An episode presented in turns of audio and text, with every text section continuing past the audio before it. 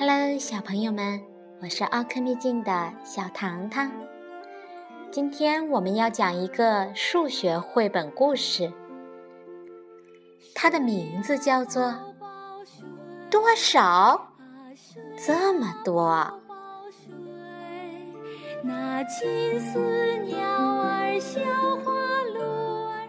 村庄里面住着一位厨艺超群的面包师。他制作的糕点呀，品尝过的人们都觉得非常的美味，对此赞不绝口，念念不忘呢。面包师这么好的手艺，当然是一传十，十传百，很快就远近闻名了。大家呀，从各地慕名而来，拜访面包师。希望能学到他的手艺，而面包师呢也不吝啬，认真的教给大家各种制作糕点的办法。他告诉大家自己做面包的食谱。首先呀，我们要准备一块肉，然后呢就是一杯足量的牛奶了，接着是两碗面粉。嗯，和好面以后呀，分成一节手指长短的一小段儿。但是奇怪的事情发生了，大家呀按照面包师教的方法回家去尝试，但是却总是怎么做也做不出同样的味道。这制作的方法和用的材料都是完全一致的。但是，怎么味道却截然不同呢？于是大家就纷纷的议论了起来。我看呀，一定是那个面包师隐瞒了制作的方法，把错误的做法交给我们了。哼，我觉得也是，要不然我们做的面包怎么跟他的不一样呢？就是就是。这可是冤枉了面包师了。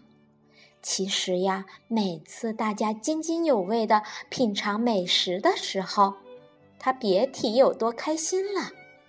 可是现在没有一个人愿意再找面包师学习了。面包师可伤心了，他哭了起来。一天，面包师家门口来了一位小男孩。小男孩敲门了，面包师一打开门，他就说：“面包师，我特别想学习制作糕点的办法，嗯，您能告诉我吗？”面包师呀，热情的将他迎进了家门。他认真的告诉小男孩他的食谱。他说：“嗯，首先要准备一块肉。”然后呢，就是一杯足量的牛奶，接着就是两碗面粉。那么我们和好面以后呀，分成一节手指长短的小段儿，这样就好了。那小男孩呀，认真的把食谱记了下来，他特别的刻苦，学习着各种制作的办法。但是呀，他也像别人一样。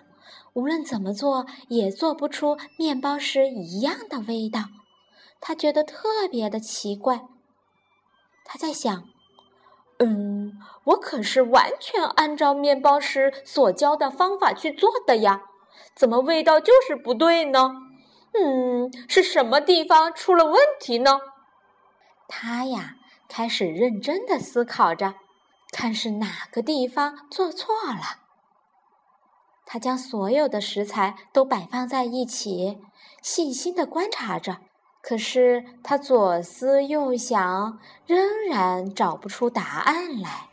这一天呀，小男孩到库房里面去拿面粉，突然间灵机一动，他大喊了起来：“啊，我明白了！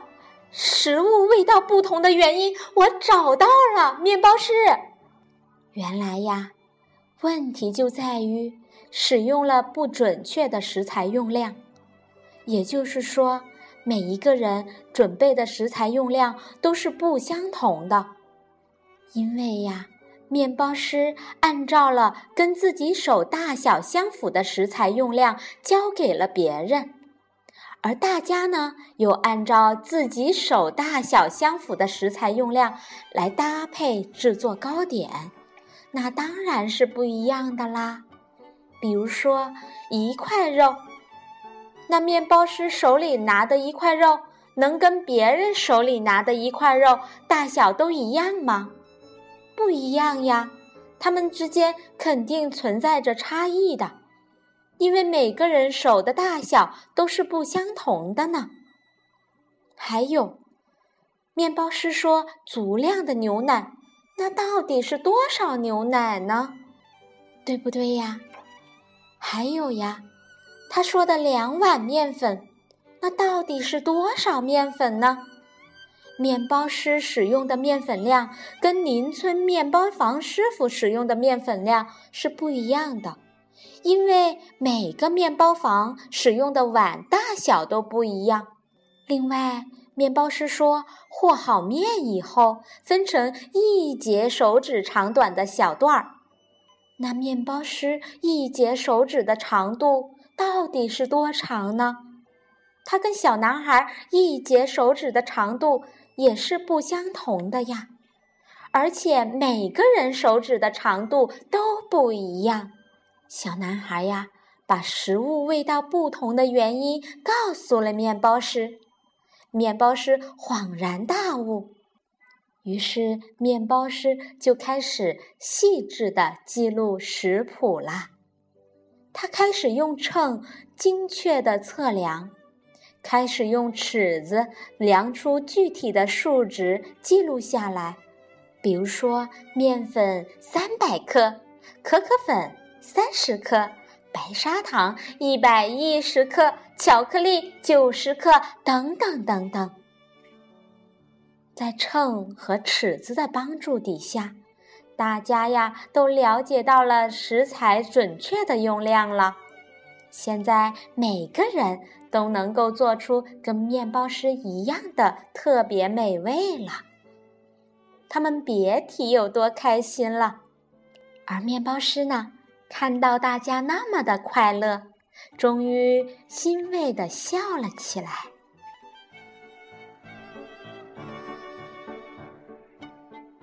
现在呀，如果有人来问，嗯，我的食材，嗯，都用秤准确的量过了，为什么还是做不出这种味道呢？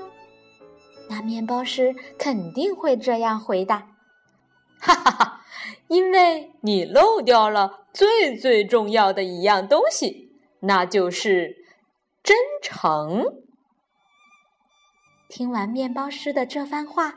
相信没有人会对真诚这个东西到底重几克、长几厘米而产生困惑吧。好了，小朋友们，今天的多少这么多就到这儿了。讲小朋友们爱听的精彩故事，小糖糖陪伴你快乐成长。感谢大家的收听。我们下次再会，晚安。